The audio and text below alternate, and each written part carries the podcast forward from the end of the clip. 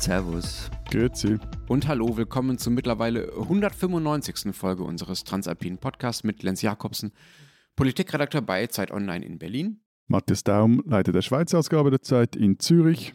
Und Florian Gasser, Leiter der Österreichseiten der Zeit in Wien.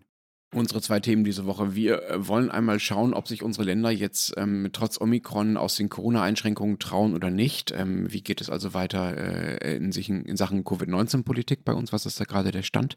Dafür wird es mal wieder Zeit. Und wir machen Teil 2 unseres großen Russland-Gesprächs und versuchen ein bisschen in der Jetztzeit anzukommen oder zumindest in der, ja, in der, in der aktuellen Gegenwart und in ein paar Jahren davor äh, und fragen, wie eigentlich das Verhältnis unserer Länder zu Russland ähm, aktuell ist. Äh, ihr und und Sie können uns dazu weiter schreiben an alpin.zeit.de, haben ja auch viele schon getan. Oder auch per WhatsApp-Sprachnachricht an die Telefonnummer, die in den Show Notes äh, steht. Und ein kleiner Hinweis noch: wir gönnen uns einen kleinen Urlaub, ähm, natürlich äh, von der Arbeit, aber auch äh, voneinander. Ähm, und ähm, so schlimm? Schauen wir mal, wie die Sendung so wird. Deshalb äh, wird es nächste Woche leider keine Folge von diesem herrlichen kleinen Podcast geben. Was haben wir ihm angetan? Also äh, wirklich, der ist. Ach so. Eine okay. Laune. Aber äh, vielleicht kann ich die Laune ein bisschen anheben, weil äh, Felix, äh, das ist der Mann, äh, der diesen Podcast zusammenschnippelt und hübsch macht. Danke an dieser Stelle dafür. Jedenfalls, Felix hat daran erinnert, was wir alle vergessen hätten, dass wir heute unseren vierten Geburtstag haben. Ihr könnt euch alt fühlen, meine Herren. Also unseren vierten Podcast-Geburtstag. Ja. Wahnsinn. Jetzt kommen wir in den Kindergarten. Genau.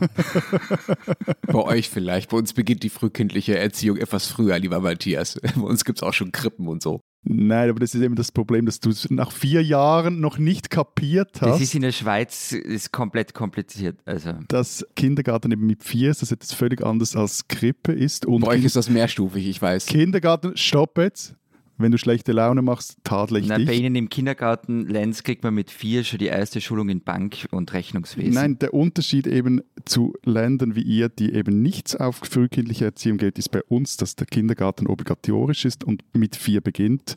No one is left behind.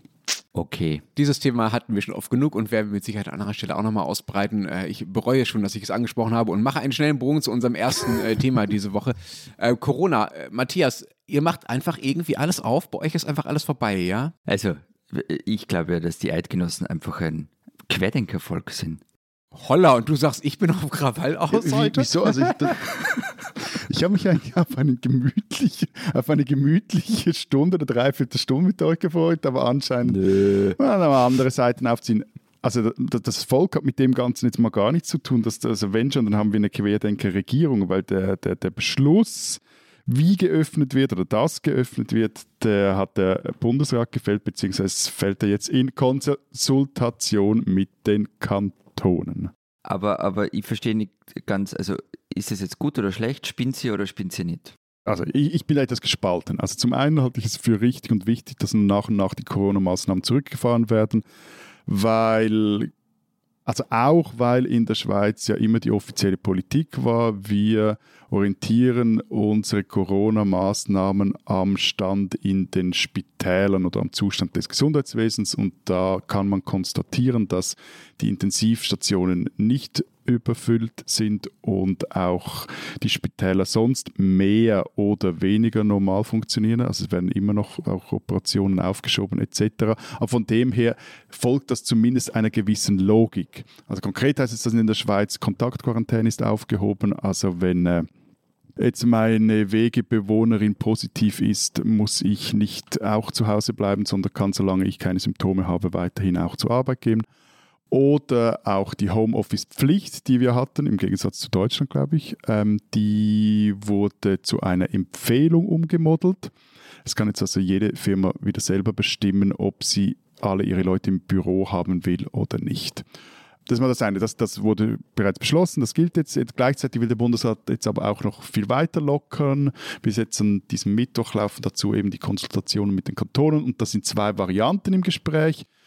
Die erste Variante ist alles Ratschbumm auf einen Schlag weg und das finde ich dann so eine mäßig gute bzw. eine schlechte Idee und das andere ist, die Maßnahmen mal gestaffelt äh, runterzufahren. Heißt also Zertifikatspflicht für Restaurants, äh, Events, Theater, Fußball, Stadien etc. aufzuheben. Es soll dann auch keine Aufhebung der Einschränkung bei privaten Treffen mehr geben Aus der 2G-Regel wird äh, eine, äh, nee, also andersrum, dort wo jetzt 2G Plus gilt, also in der Disco, im Hallenbad, bei der Blasmusikprobe, sollen dann noch 2G-Regel gelten, also nicht mehr noch mit Test obendrauf.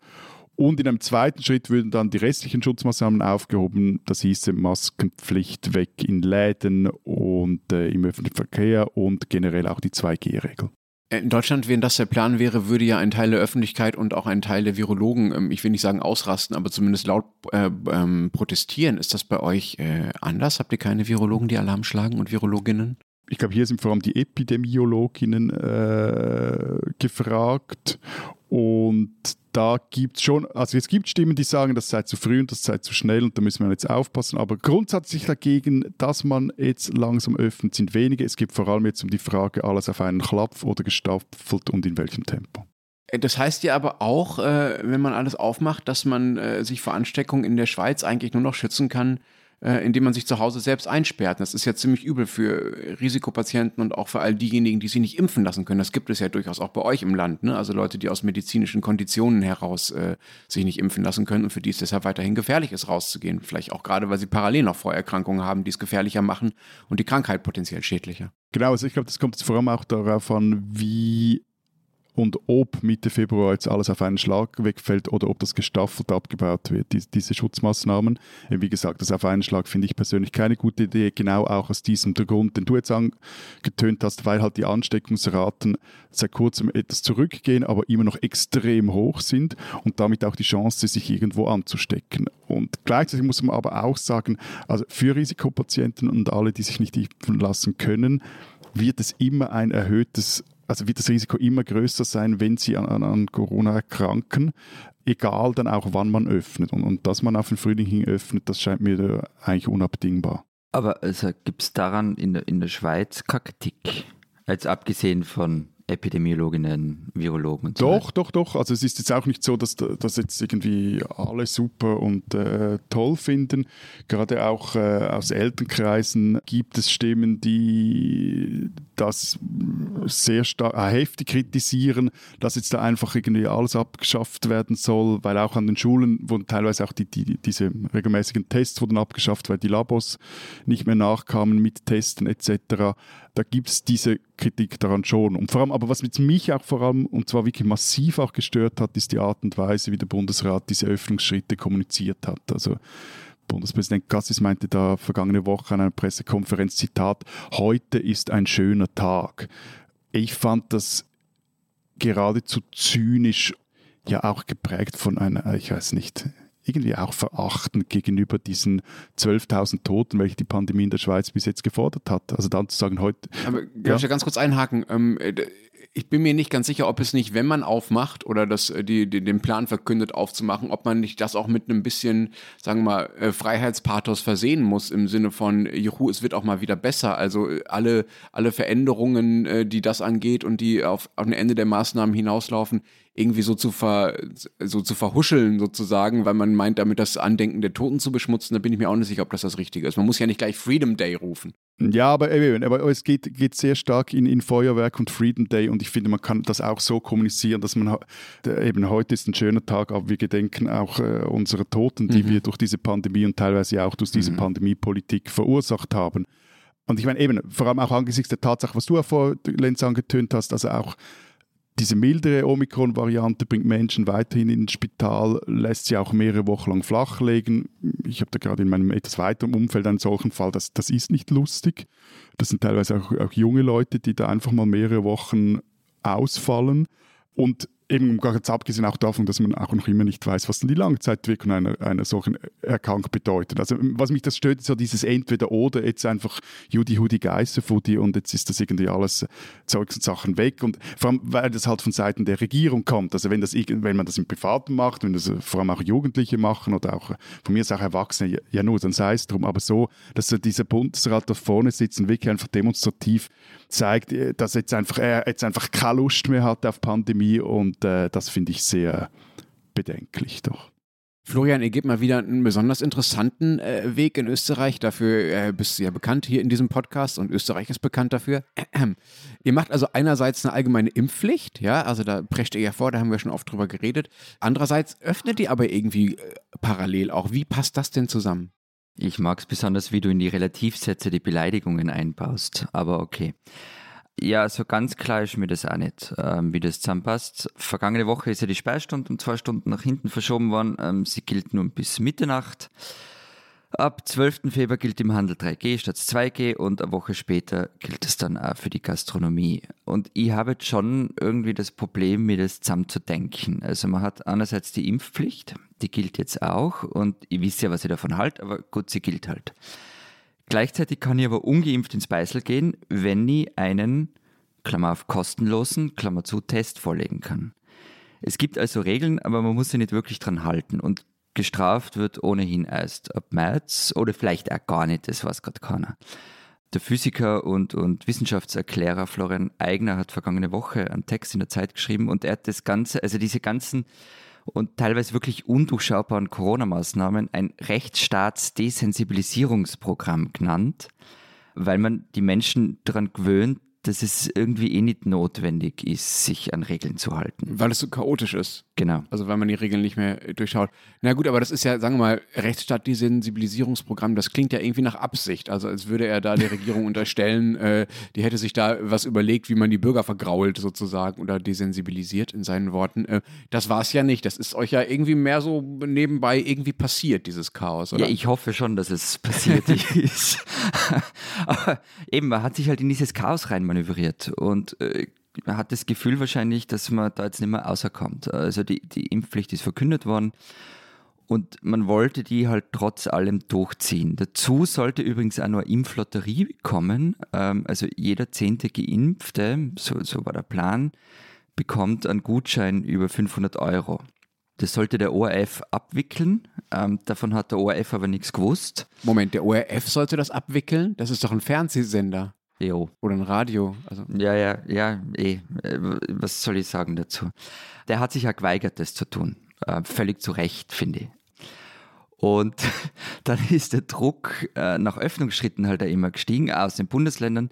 Und das wollten wir dann auch noch irgendwie unterbringen. Und aus dieser ganzen Mischkulanz ist halt das rauskommen. Aber das heißt, diese 500 Euro gibt es jetzt nicht. Also die haben gesagt, ihr kriegt 500 Euro Nee, sie sind jeder Zehnte. Ich meine, das ist ja auch nicht irgendwie eine, eine Lottoquote oder so. Das ist ja sehr hoch. Ja, das ist ja. besser als an jedem, äh, jedem äh, Schießstand. Zumindest wenn man schießt wie ich.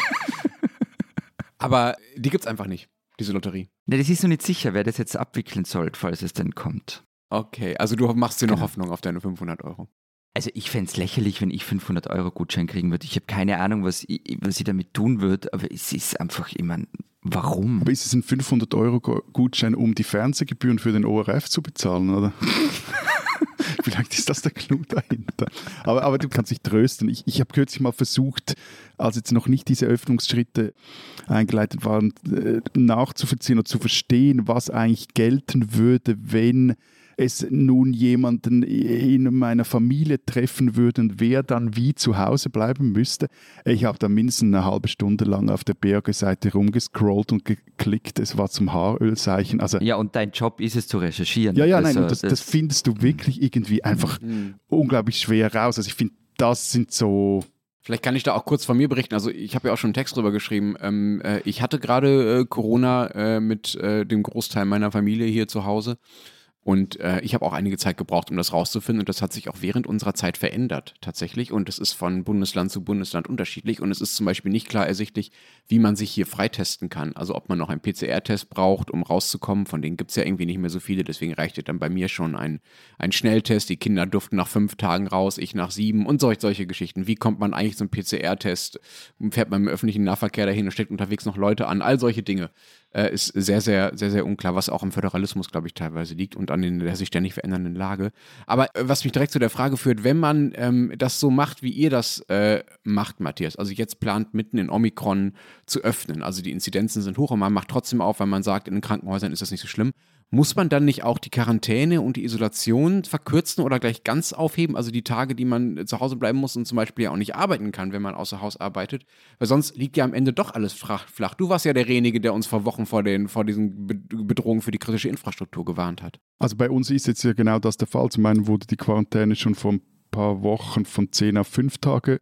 Also diese Kontaktquarantäne, die wurde runtergeschaut und jetzt eben ist die aufgehoben. Also die ist komplett aufgehoben, die Quarantäne? Komplett aufgehoben, okay. nicht die, die Isolation. Also wenn du krank bist, musst du weiterhin zu Hause bleiben. Und eben teilweise, wenn du halt, wenn es dich halt erwischt und halbwegs auch nur erwischt, dann äh, bist du halt auch ein paar Tage flach. Also das. Hm. Ja, bei uns ist die Quarantäne ja, also sie gilt zehn Tage, man kann sich nach fünf Tagen freitesten und GECKO, also das ist diese gesamtstaatliche Corona-Krisenkoordination, die hat Ende Jänner mal geschrieben, dass von einer noch kürzeren Quarantäne, Zitat, keine große Wirkung auf den Schutz der kritischen Infrastruktur zu erwarten sei. Also eben die Verkürzung der Quarantäne ist jetzt bei uns zumindest äh, kein Thema, aber Lenz, sag mal, Ihr habt ja auch irgendwie Impfpflicht in Planung oder auch nicht. Ähm, lernt ihr da was aus dem österreichischen Herumpfuschen? Ja, äh, wir machen es äh, in Perfektion nach, wie immer, äh, bei den deutschen Kopien des österreichischen äh, Vorgehens.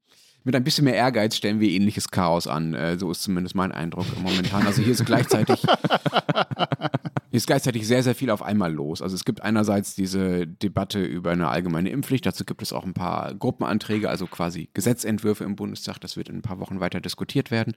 Es wird aber gleichzeitig auch über Verschärfung und Lockerungen diskutiert. Ähm, also es gibt einzelne Gesundheitspolitiker, die sagen, oh, oh, oh, das wird, kann alles noch ganz schön haarig werden in den Krankenhäusern. Die Argumentation hier ist immer, es trifft vielleicht nicht mehr die Intensivstation, aber die Normalstation.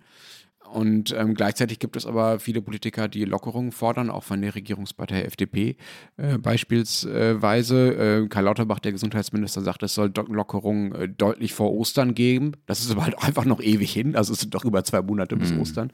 Keine Ahnung, wann das sein soll.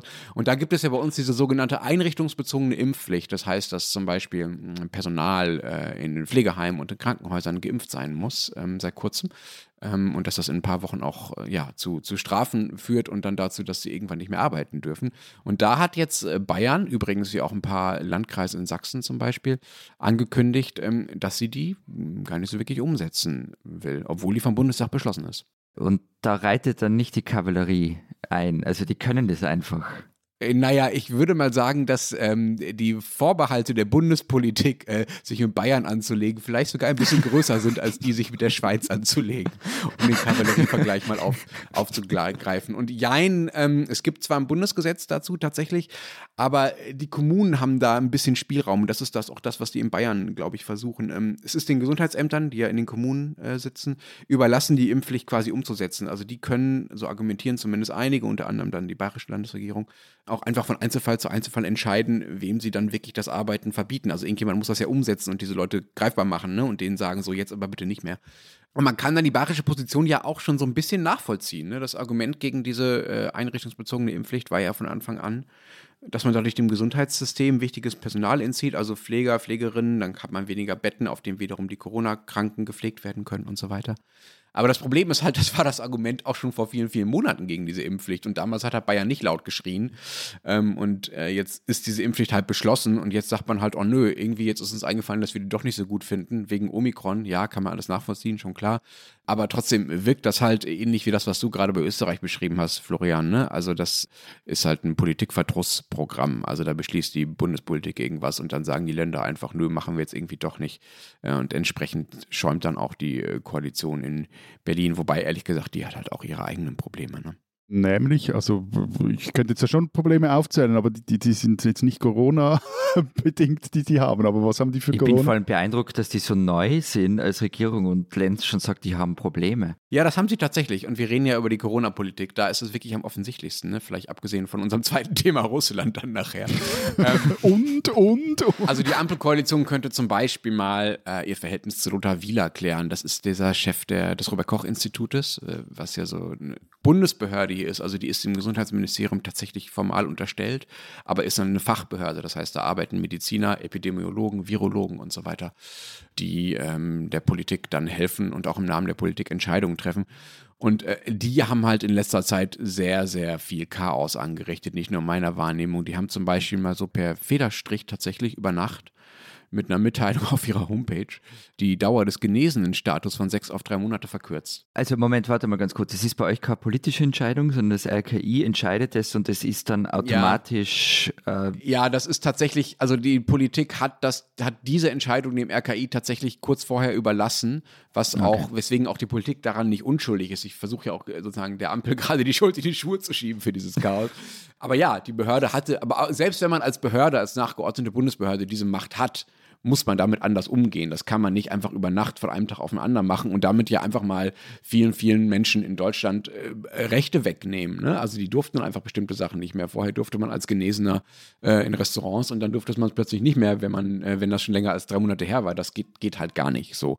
Und der designierte FDP-Generalsekretär, äh, der heißt Bijan Jirsaray, ähm, hat auch schon angekündigt ähm, oder hat, sagen wir mal, gedroht, äh, Wieler, also dieser RKI-Chef, äh, könne sich des Vertrauens der FDP nicht mehr sicher sein. Andere von SPD und Grünen halten noch zu ihm. Letztlich geht es äh, dabei auch ehrlich gesagt halt nicht um Wieler, das habe ich ja gerade schon äh, versucht, so zwischen den Zeilen deutlich zu machen, sondern darum, dass die Ampel einfach nicht weiß, wie es weitergehen soll. Die haben keine klare Haltung zu ihrer Corona-Politik. Und es gibt hier gerade so eine ja, in der deutschen Regierungspolitik, aber ich habe auch das Gefühl, im ganzen Land so eine merkwürdige Zwischenphase. Also es scheint alles möglich. Es kann alles nochmal ganz schlimm werden, es kann aber auch alles geöffnet werden, es kann Verschärfung geben, es kann Lockerung geben, es kann eine Impfpflicht geben, eine allgemeine, es kann aber auch die branchenspezifische wieder aufgehoben werden und dann nie umgesetzt werden. Es ist wirklich äh, ganz merkwürdige In-Limbo-Zeit hier gerade. Und mir ist auch noch nicht so ganz klar, wie das bei euch ist. Also Matthias, bei euch scheint es ja so zu sein, juhu, alle freuen sich so ein bisschen auf die Öffnung, auch wenn es ein paar ein bisschen Kritik gibt. Aber wie ist das in Österreich? Wie ist da die, sagen wir mal, die, äh, die Stimmung? Überwiegt da die Freude darüber, dass es jetzt bald vorbei ist? Oder ist die Sorge vor dem Virus noch dominant? Da wird es keine harte Evidenz, da wird nur ähm, so, so meine Wahrnehmung ein bisschen. Also ich war am Wochenende Skifahren. Und wenn die Leute dort keine Maske getragen hätten, dann hätte ich nicht gemerkt, dass gerade Pandemie ist. Also es war alles wie üblich. Es war voll, es wurde bei den Liften gedrängelt, auf den Terrassen wurde gegessen und getratscht wie früher. Ich glaube aber nicht, dass es Wurstigkeit ist. Man hat sich halt irgendwie damit arrangiert und jeder einmal im Umfeld geht jeder davon aus, dass es an sowieso früher oder später treffen wird, gerade mit Omikron und gerade bei diesen gigantischen Fallzahlen. Also es ist irgendwie so eine Stimmung, ja, es ist gut, dass einiges geöffnet wird, es sollte nicht zu viel sein, früher oder später kriege ich es sowieso und dann schauen wir mal weiter. Ich halte ja auch nichts von diesem gefühlsduseligen, können wir überhaupt noch öffnen, Geschwurbel. Also so dieses, was macht diese neue Freiheit? Das habe ich jetzt aber nicht gesagt. Nein, nein, nein, nein, nein, aber das, okay. das ist ja auch so, so eine Diskussion, die, die teilweise äh, geführt wird, eben was, was machen wir jetzt da mit dieser neuen Freiheit? Ist hier keine neue Freiheit, das ist ja die alte Freiheit. Ja, die alte, neue, neue, alte Freiheit oder so. Also ich glaube jetzt zumindest im Privaten wird es doch einfach so sein, wie so oft im Leben, nach ein paar Wochen ist alles wieder relativ normal und vergessen. Diesen Schweizer sollten Sie kennen. Er war einer dieser Großen, von denen die Schweiz nur ganz wenige hat und er war ein Transalpiner. Endo Anaconda, der Sänger von Stiller Haas, der vor einer Woche verstorben ist mit 66 Jahren.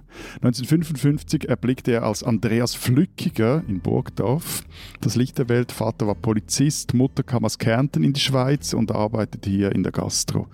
Mit vier, also als recht kleines Kind, erlebte er das erste Trauma seines Lebens, sollte nicht das letzte sein. Der Vater starb bei einem Autounfall und die Mutter kehrt dann mit ihren zwei Söhnen nach Österreich zurück eine erste Erinnerung aus seinem Leben fragte ihn mal der Journalist Frank Heer und Endo Anaconda meinte, wie meine Mutter in der Wohnung umherrennt und den Kopf gegen die Wand schlägt, als der Anruf kam, dass unser Vater bei einer Frontalkollision ums Leben gekommen sei.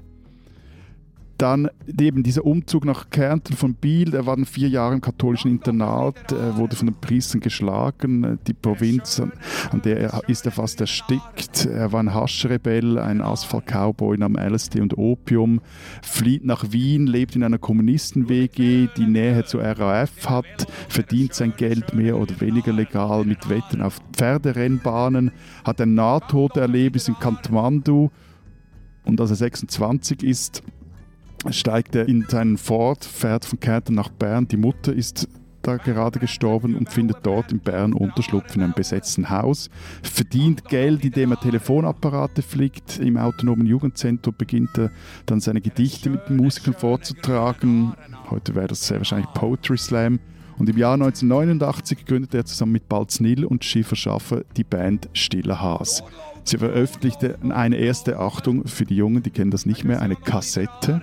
Sie spielten erste Konzerte und äh, irgendwie diese komische Band, plötzlich war die in aller Munde. Die spielten so äh, irgendwas, das klang nach Blues, irgendwie Mississippi Delta, Baumwollpflücker Sound, äh, mal nach Kleinkunst Rock'n'Roll oder auch nach dadaistischem Gedichtsvortrag. Sie hätten Weltschmerz statt Heimweh gehabt, sagte Endo Anaconda, wenn er darüber sprach, wieso er eben nicht so zu dieser Berner Mundartrock-Szene und Polo Hofer, vielleicht Zürich West, Patent Ochsen etc. gehörte. Sein Rezept dagegen, keine Betroffenheitslyrik und schon gar kein volkstümliches Gauditum. Zitat: Ich habe immer die ganze Lächerlichkeit auf mich genommen, um den Leuten zu helfen, über sich selber zu lachen. In diesen Tagen oder Wochen befand sich Anaconda mit seiner neu formierten Band bis zuletzt auf Abschiedstournee für Stille Haas. Termine waren bis Ende 2022 gut gefüllt. Er habe, heißt es, vor Energie noch gestrotzt. Aber in der Nacht auf den vergangenen Mittwoch ist er nach einer kurzen, aber heftigen Krankheit an den Folgen von Lungenkrebs verstorben. Endo Anaconda, ein Schweizer, den man kennen muss und vor allem dessen Musik man hören muss. Fang doch ein bisschen der Aaren an. Der schönen, schönen grünen Aaren an. Der Aaren.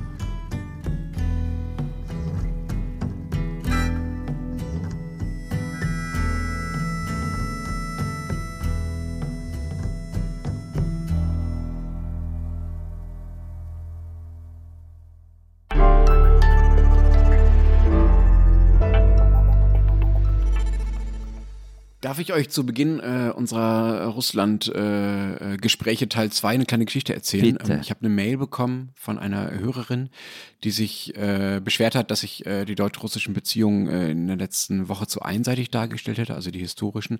Das sei alles viel ambivalenter und komplexer und das stimmt natürlich wie immer. Klar, äh, ich bin immer, äh, glaube ich, zu einseitig und man kann immer noch viel mehr erzählen. Ähm, äh, wer dazu noch mehr hören will, deshalb eine kurze Hörempfehlung, empfehle ich erstens den Podcast unserer Kollegen, das Politikteil mit dem Russland-Korrespondenten der Zeit, Michael Thumann der dazu sehr, sehr viel erzählen kann, auch zu der aktuellen Situation. Und zweitens eine ganz tolle Reportage im Deutschlandfunk, die ich am Wochenende gehört habe, über einen äh, Flugzeugabsturz äh, zweier sowjetischer Piloten in dem Berliner Stößensee äh, während äh, des Kalten Krieges und äh, die Folgen und Denkmäler, die in den Ländern gebaut werden oder auch nicht gebaut wurden. Klingt äh, abseitig, ist es auch, ist aber total fantastisch und erzählt viel über die Beziehung. Links dazu steht dann in den Show Notes. Aber wir haben auch noch eine andere Mail bekommen und zwar, die wieder mal zeigt, dass die Welt wirklich sehr klein ist. Und zwar war die Großmutter anscheinend einer Hörerin von uns, war involviert in den, ja, halbwegs involviert in, in den Mord an diesem russischen Diplomaten, von dem ich vergangene Woche erzählt habe. Und zwar war sie eine Krankenschwester, so, damals sagte man dem noch so, die sich um die, da, die damals äh, diese sowjetische Delegation dort gekümmert hat. Und die, die Enkelin hat uns jetzt das geschrieben. Also. Fantastisch. Vielleicht spricht es auch nur dafür, dass Sie unglaublich viele Hörer haben und Hörerinnen. Ja, und was für Hörerinnen? Aber Lenz, was ist jetzt die Geschichte? Ja, sorry. Ähm, es ist eigentlich auch keine Geschichte, sondern es ist mehr eine, eine, Information, die mir neu war und die, die euch wahrscheinlich auch neu ist. Und zwar äh, Hannelore Kohl, die äh, Frau des äh, deutschen Kanzlers Helmut Kohl, wurde, äh, als sie noch ein sehr, sehr junges Mädchen war, offenbar äh, von russischen Soldaten äh, vergewaltigt und damit war sie ja wirklich nicht die einzige. Das ist ja ein, ein Erlebnis, was äh, viele deutsche äh, Frauen beim Vormarsch der, der Roten Armee gerade äh, im Osten Deutschlands äh, und in ehemaligen äh, deutschen Ostgebieten sozusagen erleiden mussten. Und wenn ich mir vorstelle, und das schreibt halt auch diese Hörerin, ne, daher habe ich diese Informationen, vielen Dank nochmal dafür, dass Hannelore Kohl dann an der Seite ihres Mannes ähm, ständig zu Staatsbesuchen nach Moskau fährt, äh, um da äh, mit, äh, mit der russischen Staatsminister zu verhandeln oder zumindest dabei zu sein. Das finde ich äh, zeigt äh, ganz gut, wie, wie ambivalent und wie kompliziert tatsächlich die Beziehungen zwischen, zwischen der Sowjetunion und Deutschland oder zwischen Russland und Deutschland waren und auch weiterhin sind. das mag jetzt vielleicht ein etwas geschmackloser Sprung sein, aber zumindest geht es auch um Ambivalenz, wobei so, so ambivalent. Und es geht auch um Kanzler. Es geht um Kanzler und so ambivalent, denke ich, wenn ich es so überlege, ist es, nein, ambivalent ist es definitiv nicht mehr. Kannst du jetzt endlich mal diesen Gerhard Schröder erklären? Er meinst du seine Instagram-Personality? Ich hoffe, ihr folgt ihm alle. Das Natürlich. Ist, es ist so fantastisch. Es ist so mit, mit seiner fantastisch. Steppweste. Oder? Na, ich, genau, mit, ich folge ihm seit diesem Foto mit dem nackten Oberkörper und drüber halt nur diese Steppweste beim Kochen. Also seitdem bin ich Fan. Vor ein paar Tagen kam das Bild, äh, wo sie so riesige, also wirklich so DIN A3-Fotos von sich signieren und ich habe mir schon überlegt, ob ich mir eins bestelle, aber ja. Aber ich glaube nicht, dass Matthias das gemeint hat, sondern eher seine Lobbyisten-Personality. Ich meine, ganz plump, weil ich heute irgendwie auf Krawall gebürstet bin. Lenz, ist dir eigentlich nicht ein bisschen peinlich? Doch, ist er. Und ich bestelle Okay. mir natürlich auch kein DIN A3-Bild von Gerhard Schröder und äh, seiner äh, neuen Frau äh, für zu Hause für die Wohnzimmerwand. Ähm, und Gerhard Schröder ist ähm, vor allem der SPD natürlich peinlich oder Teilen der SPD zumindest. Wenn man äh, aktuell mit Sozialdemokraten über den Ex-Kanzler spricht, dann kriegt man so zusammengekniffene Lippen zu sehen und so ein paar eisige Bemerkungen zu hören im Sinne von, dazu ist doch alles gesagt.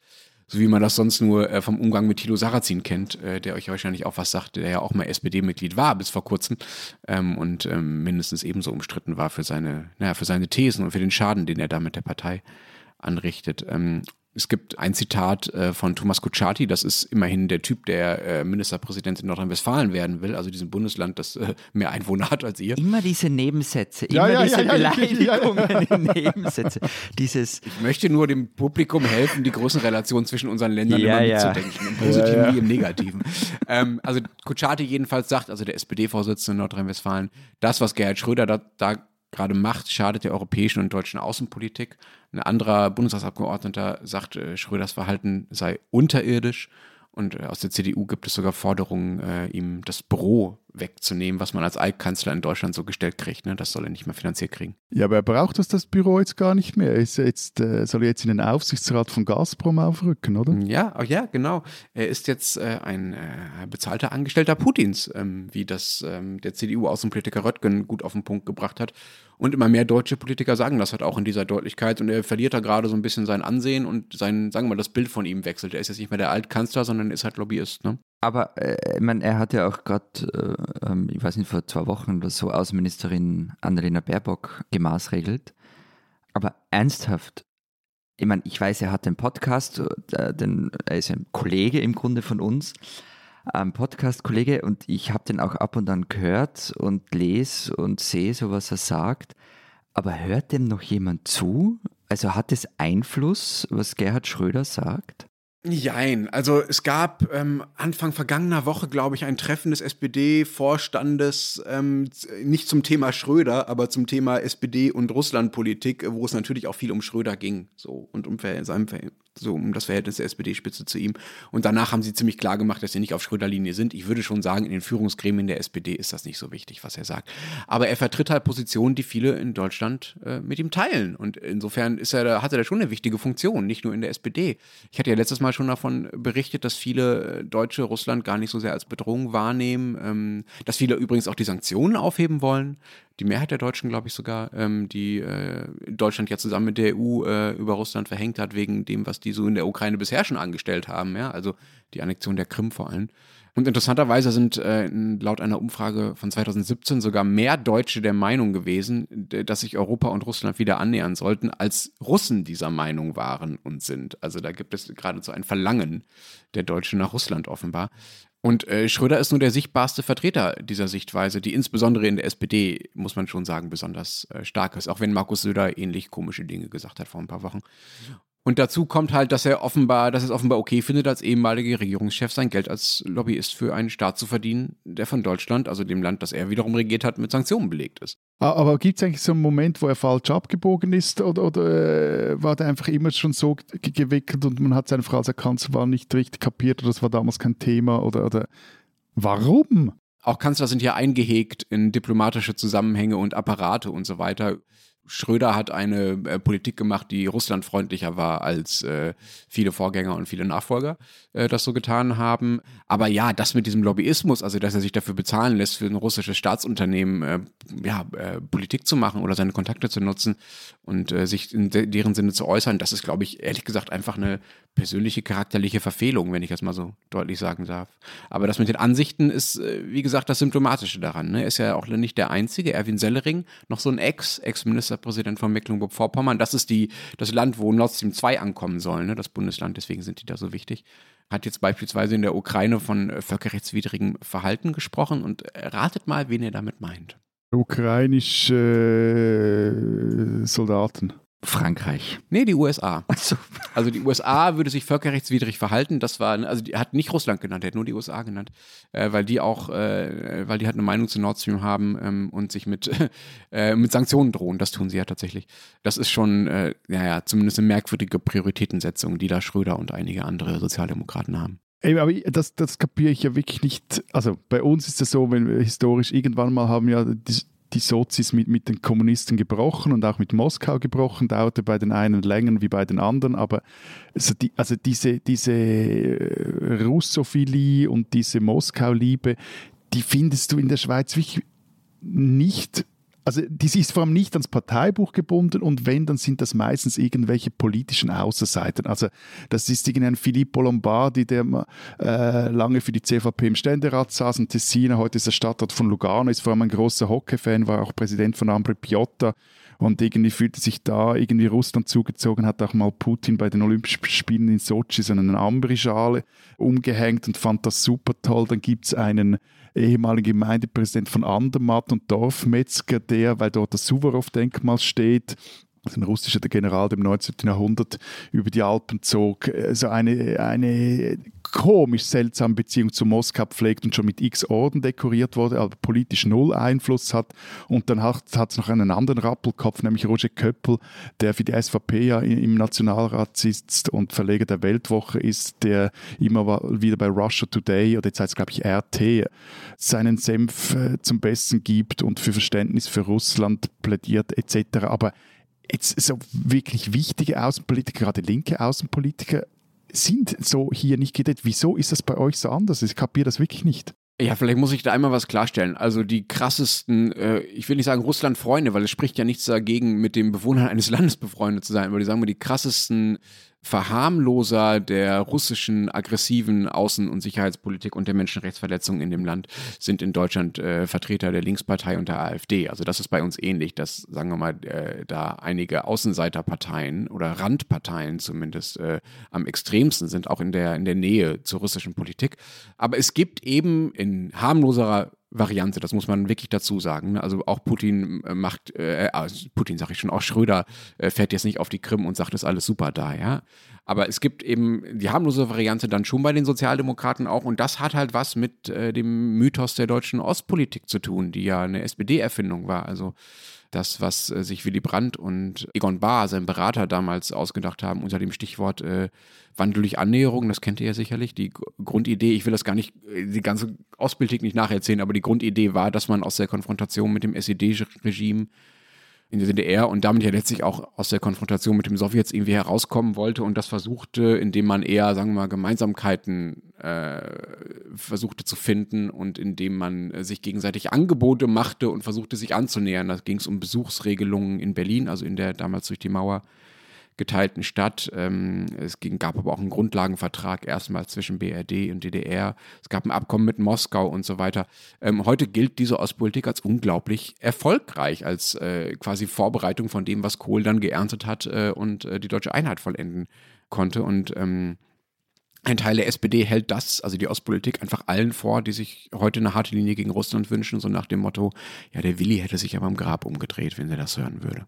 Ja, aber der Willi ist jetzt ja schon eine Zeit lang im Grab. Also wie, wie, die Zeiten ändern sich. Äh, findest du, der Vergleich taugt denn überhaupt noch oder nicht? Jein, ähm, auf den ersten Blick taugt er ganz gut, weil es tatsächlich auch damals einen heftigen Gegenwind aus der Opposition und übrigens auch aus Teilen der SPD gab gegen diese Wandel durch Annäherungspolitik. Äh, Herbert Wehner war übrigens anfangs auch dagegen, also der sehr, sehr mächtige SPD-Fraktionsvorsitzende damals. Und die CDU spottete über diese äh, Formel, indem sie sie umkehrte zu Wandel durch Anbiederung. Aber er taugt halt dann doch nicht ganz der Vergleich, weil man halt nicht wieder von der Geschichte recht bekommen muss, äh, nur weil man heute wieder in der Minderheitenposition ist. Und das ist, äh, würde ich sagen, dieser Teil der SPD schon eher noch in Deutschland. Damals war ähm, die deutsche Ostpolitik nämlich eingebettet in eine äh, geopolitische Wende auch der, der USA als Schutzmacht, wo John F. Kennedy eine Strategie für den Frieden, so hat er das genannt damals, verkündete und auch versuchte, Gemeinsamkeiten mit den Sowjets zu finden. Also das passte einfach anders als heute zueinander. Heute passt es ja nicht zu dem, was die USA und andere so tun. Und dazu kommt, dass Russland damals einfach versucht hat, den Status quo zu retten oder zu zementieren. Also die waren äh, da nicht ähm, auf Expansion ausgelegt, sozusagen, anders als heute. Heute will, oder ist es zumindest möglich, dass Russland äh, ein anderes ähm, äh, souveränes europäisches Land erobern will. Das war damals nicht akut und ähm, deshalb lässt sich die Situation auch nicht so eins zu eins vergleichen.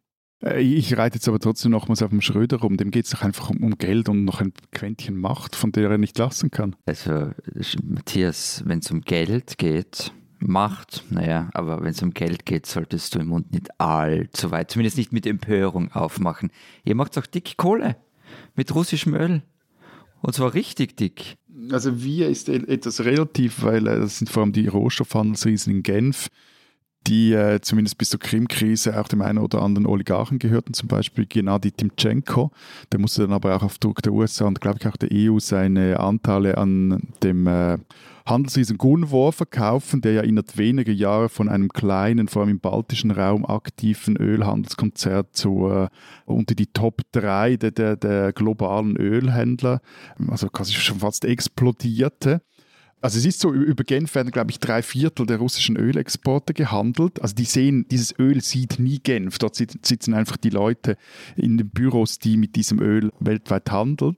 Und äh, Timchenko gehört äh, ja, zu den reichsten Schweizern, also zu den reichsten Leuten, die in der Schweiz wohnen. Von dem her, ja, doch ist man da, doch hm, ist die Schweiz da auch relativ dick drin. Ich finde es auch interessant, Florian, dass du hier so ähm, äh, versuchst, äh, Matthias mit in den, in den Schlund zu ziehen, sozusagen, äh, aber noch gar nichts gesagt hast zu den ja dann doch äh, sehr besonderen ähm, ähm österreichisch-russischen äh, Beziehungen, auch aktuell noch. Ich sag nur, äh, Karin Kneißel hieß die Frau, glaube ich. Die hat ja eine ganz schöne Hochzeit, ne? Ja. Und einen netten Stargast. also, das war so, so, so ein bisschen das, äh, das sichtbarste Ausdruck eines merkwürdigen Verhältnisses. Also Karin Kneißl war österreichische Außenministerin von 2017 bis 2019, nominiert von der FPÖ, formal parteifrei, aber auf dem Ticket der FPÖ. Und die Freiheitlichen, die hatten ja auch einen Freundschaftsvertrag zum Beispiel äh, mit, mit äh, Putins Partei. Also die waren sehr Russen, also ein bisschen wie es die AfD ja auch sein möchte. Jedenfalls Karin Kneißl hat Putin, als der mal in Wien war, Einladung zu ihrer Hochzeit in die Hand gedrückt. Warum auch immer. Und sie sagt, es sei Höflichkeit gewesen und ähm, sie sei davon ausgegangen, völlig folgenlos. Aber es war halt nicht so, weil Putin lässt sich so eine Chance halt nicht entgehen und taucht dann tatsächlich in der Südsteiermark auf bei einer Trachtenhochzeit, sitzt in der ersten Reihe bei der Trauung, ähm, hielt eine Rede, hat mit Kneißl getanzt und sie hat dann vor ihm ja einen ganz tiefen Knicks gemacht. Also sie ging auf die Knie vor ihm. Ja, und das war dann halt so, so das war ein fatales Bild und es wirkt nach. Also ich habe zum Beispiel so ein russischen Propagandakalender im Büro. What? Ähm, und alles ironisch gemeint, ja, ja. Ja, ja, genau. Und also das, das sind halt für jedes Monat, was er sieht, die, die klassischen Fotos, Putin oben ohne und so weiter. Und ich glaube für August oder Oktober, bin mir nicht mehr sicher, ist das Bild äh, von Putin mit Kneißl drauf. Und sie ist übrigens heute im Aufsichtsrat ähm, des russischen Ölkonzerns Rosneft und ich glaube auch RT-Kolumnistin. Aber es gibt da auch andere. Also das ist nicht nur Karin Kneißl. Ähm, zum Beispiel Ex-Kanzler Christian Kern von der SPÖ ist im Aufsichtsrat der russischen Staatsbahn. Ex-Finanzminister Hans-Jörg Schelling, ÖVP, war Berater bei Gazprom für Nord Stream 2 und also die Liste ließe sich lang fortsetzen. Vielleicht kannst du auch nochmal, äh, dass ich das freiwillig sage, Florian, ein kleines bisschen ausholen und uns erklären, wo dieses äh, äh, besondere Verhältnis ähm, äh, zwischen euren Ländern herkommt. Ja, ähm, nach dem Zweiten Weltkrieg ist es entstanden. Also die Sowjetunion hat Österreich wie auch Deutschland 45 befreit und sie wird vielfach auch äh, als Befreier angesehen. Ähm, dazu kamen aber natürlich, auch wie bei euch, Lenz, die Verbrechen russischen Soldaten in der Besatzungszone. Also die Zahl der Vergewaltigungen geht in die Hunderttausende und ist halt auch nicht vergessen. Und es war dann recht rasch klar, dass in Österreich eine Volksfrontregierung, die Stalin sich gewünscht hatte, nicht möglich äh, wird, weil die Kommunisten bei den Wahlen im November 45 nicht einmal 6 Prozent erreicht haben. Sie sind dann aus der Regierung geflogen. Und dann waren es aber halt auch, also es war halt auch wegen der Sowjets und zusätzlich ein paar sehr geschickten österreichischen Politikern möglich, dass das Land 55 den Staatsvertrag kriegt. Und ähm, Österreich wird neutral, das war die Bedingung, die immerwährende Neutralität, aber auch nicht geteilt. Also äh, zwei Dinge. Ja. Ihr, ihr, wart ja erst das, ihr wart ja dann das zweite Land, das eigentlich dank Russland A seiner Existenz nicht beraubt wurde und B neutral, einen, einen neutralen Pufferstaat war, weil die, weil die Schweiz hatte einfach 100 Jahre, mehr als 100 Jahre zuvor eigentlich dasselbe Schicksal. Da war ja auch federführend Zar Alexander I. beziehungsweise sein Gesandter Ioannis Kapodistra, Kapodistrias, Entschuldigung, der der Schweiz im Bundesvertrag, 1813 war das, verhalf, ähm, der die Schweizer auch zusammen bei der Tagsatzung quasi dazu zwang, sich jetzt wieder am Riemen zu reißen und dann auch äh, beim Wiener Kongress dafür sorgte, dass das äh, Land nicht aufgeteilt wurde, sondern ebenso als Pufferstaat zwischen Österreich und, und Frankreich äh, existierte. Aber was ich nicht weiß, was, äh, wie oder welche Rolle der Alkohol 1813 eine Rolle spielte, was ich aber weiß oder gehört habe, dass der bei euch doch äh, eine gewisse Rolle spielt. Oder anders gesagt, ihr habt euch diesen Staatsvertrag doch ersoffen. Ja, das Gerücht hält sich hartnäckig ähm, und es geht so, dass die Österreicher trinkfester waren als die, als die Sowjets ähm, und deshalb, die seien so beeindruckt gewesen und deshalb hätte man den Staatsvertrag gekriegt. Das stimmt natürlich nicht so. Ähm, es ist ja ein bisschen umstritten, ob nicht vielleicht doch Teile der Österreicher betrunkener waren als die Sowjets. Aber die Saufereien, die haben stattgefunden und sie waren offenbar auch traumatisch. Also 1956 bricht die Ungarn-Krise aus und in Wien ist die Frucht umgegangen, dass die Sowjets zurückkehren könnten. Und Bundeskanzler Leopold Fiegel soll gesagt haben, Jesus, jetzt geht die Sauferei wieder los. Und was aber schon in den 50ern klar war, ähm, das zeigen ja Umfragen, dass die Bevölkerung stark westlich orientiert war. Also mit der Sowjetunion und dem Kommunismus wollte man eigentlich nichts zu tun haben. Aber verscheizen wollte man sich mit Moskau halt auf keinen Fall. Ihr hattet ja auch wirtschaftlich äh, sehr enge, enge Beziehungen zu denen. Ne? Ihr habt auch einfach davon profitiert. Genau, also einerseits, äh, einerseits war es einfach ein Sicherheitsgedanke, also sich mit der Sowjetunion zu verscherzen, äh, ist einfach keine gute Idee gewesen. Wir haben uns ja immer gerne in der Rolle des Vermittlers gesehen. Also, dass sich Kennedy und Khrushchev 61 in Wien treffen, ist ja kein Zufall. Die Stadt ähm, ist ja UN-Sitz geworden. Aber klar, wirtschaftlich waren wir voll dabei. Und 1968 haben die Sowjets mit den Österreichern einen Gasliefervertrag abgeschlossen, den ersten mit einem westeuropäischen Land. Die Auswirkungen davon, die sieht man bis heute. 80 Prozent von unserem Gas ähm, kommt aus Russland. Und die politischen Folgen sind halt klar. Wir sind grundsätzlich keine Freunde von Sanktionen gegen Russland. Vor allem dann nicht, wenn es Gas betroffen ist. Und dazu kommen nur viele andere Interessen, österreichische Banken in Russland, Baukonzerne und andere Verflechtungen. Vielleicht müsste man hier noch kurz erwähnen, dass die Schweiz die EU-Sanktionen von 2014 ja nicht mitträgt. Also nur wenn es darum geht, welche Personen dürfen in den Schengen-Raum rein oder nicht, da macht sich zu einem gewissen Grad mit, eben weil sie Schengen-Mitglied ist. Und das hat dazu geführt, dass, äh, also die Sanktionen haben ja dazu geführt, dass, dass Russland Retorsionsmaßnahmen gegen die EU ergriffen hat und den Import von gewissen Landwirtschaftsprodukten verboten hat, unter anderem von, von Wurst und Käse. Das wiederum sahen die Schweizer Käseproduzenten als eine gute Business Opportunity, würde man dem Neudeutsch vermutlich sagen. Auf jeden Fall hat sich der Export so von, von, von Schweizer Käse nach Russland seit 2014 versiebenfacht. Wow. Gibt es eigentlich, Matthias, irgendeinen Krieg in den vergangenen 150 Jahren, von dem ihr nicht profitiert habt? Gute Frage für irgend so ein, ein Samstagabend-Quiz. Ich glaube nein. Aber ich weiß nur, dass wenn wir es dann mal kriegerisch versucht haben, gerade äh, in Bezug auf die Sowjetunion, dann ging es ordentlich schief. Die Diplomatenmordaffäre habe ich das letzte Mal erzählt, aber 1958 hatte ja Bern auch die gloriose Idee, sich selber Atomwaffen beschaffen zu wollen, um sich selber verteidigen zu können.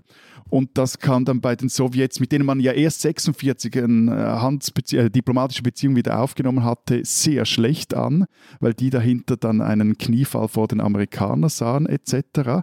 Die Schweiz hat dann äh, darauf verzichtet, auf die Atomwaffen, aber es gibt, es ist nicht ein Gerücht, aber es gibt historische Quellen, die davon berichten, dass also wegen dieser geplanten Anschaffung von eigenen Atomwaffen die Schweiz dann auch in die Kriegsplanungen der Sowjets äh, Einfluss fand und äh, das Land besetzt werden sollte, falls es äh, hart auf hart geht. Und seitdem lasst sie lieber wieder andere kämpfen und verdient daran. Florian, wenn ihr so nah seid, also wirtschaftlich auch so eng verflochten ne, mit Russland, dann müsstet ihr doch eigentlich mhm. auch Einfluss haben in der jetzigen Situation. Du hast ja gerade schon ganz stolz davon erzählt, dass sie sich in Wien getroffen haben damals und so. Wie ist das denn jetzt? Welche Rolle spielt Österreich jetzt? Ja, das hätten wir gern, aber also, es ist halt so, Russland ist für uns wichtig, aber umgekehrt ist es nicht so. Und wenn die großen Jungs spielen, dann können wir vielleicht so tun, als würden wir mitmachen. Am Ende sitzen wir am Katzentisch, können zuschauen. Und am Ende sind wir eigentlich meistens nur daran interessiert, uns es mit niemandem zu verscherzen. Also da gibt es auch so, so eine legendäre Szene. Juni 2014, äh, kurz nach der völkerrechtswidrigen Annexion der Krim, Putin ist in Wien und ist bei einer Veranstaltung der österreichischen Wirtschaftskammer. Deren damaliger Chef, ähm, Christoph Leitl, begrüßt Putin und sagt, dass er ihn seit 2001 bereits zum dritten Mal als Kammerpräsident treffe. Putin sagt darauf nur, Diktatur, aber gute Diktatur. Und alle lachen heiter, inklusive des österreichischen Bundespräsidenten, der neben Putin sitzt. Und es war halt, es war so peinlich und es war lächerlich und es erzählt aber so in a nutshell äh, über das Verhältnis von Österreich zu Russland. Die spinnen, die Schweizer. Der Beni lebt in Altbüron und wenn er nicht an einem Töffel schraubt oder Schlagzeug spielt, lebt er in der Küche seine Leidenschaft für Soßen aus. So wurde in der SRF-Kochsendung Mini Chuki Dini Chuki. Nein, es so. heißt Mini Kuchi Dini Kuchi, aber. Wurscht. try. Also in der Sendung Mini Kütschi Dini Kütschi. Kuchi! Wir finden noch fünf Varianten, das falsch auszusprechen. Versprochen, Matthias. Jedenfalls wurde da in vergangene Woche ein Kandidat vorgestellt. Der Beni. Was verschwiegen wurde, der 37-jährige Beni bereitet seine Soßen auch gerne als Parteikoch der rechtsextremen Nationalorienter Schweizer PNOS zu. Laut einem Artikel der Sonntagszeitung aus dem Jahr 2015 war er zudem im Umfeld der helvetischen Jugend unterwegs, Abkürzung des Vereins HJ. Und er war Bassist der Rechtsrockband Indiziert, die unter anderem 2005 am Fest der Völker im ostdeutschen Thüringen auftreten ist. Beim SAF heißt es, der Beni habe erklärt, seine rechte Vergangenheit liege weit zurück und er habe damit gebrochen. Recherchen von Watson CH zeigen was anders. Zum Beispiel eine Ausgabe des Parteimagazins, also von PNOS, Harus aus dem Jahr 2020, in dem der Beni sein Corona-Quarantäne-Pasta-Menü vorstellt und weiterhin als Parteikoch angepriesen wird. So viel zum Brechen mit der rechten Vergangenheit. Die Reaktion des SRF laut Watson, Zitat, das aktuelle Szenario sensibilisiert uns einmal mehr und wir werden die internen Selektionskriterien nochmals überprüfen. Übrigens, gekocht hat äh, Benny im SRF eine Rotweinsauce, die so ein bisschen braun ist. Liebe Freunde des SRF, ja, ihr solltet eure Selektionskriterien wirklich überprüfen normal. Dass ihr am plumpen Rechten auf Leim geht, ist schon ziemlich peinlich. Ihr spinnt's doch.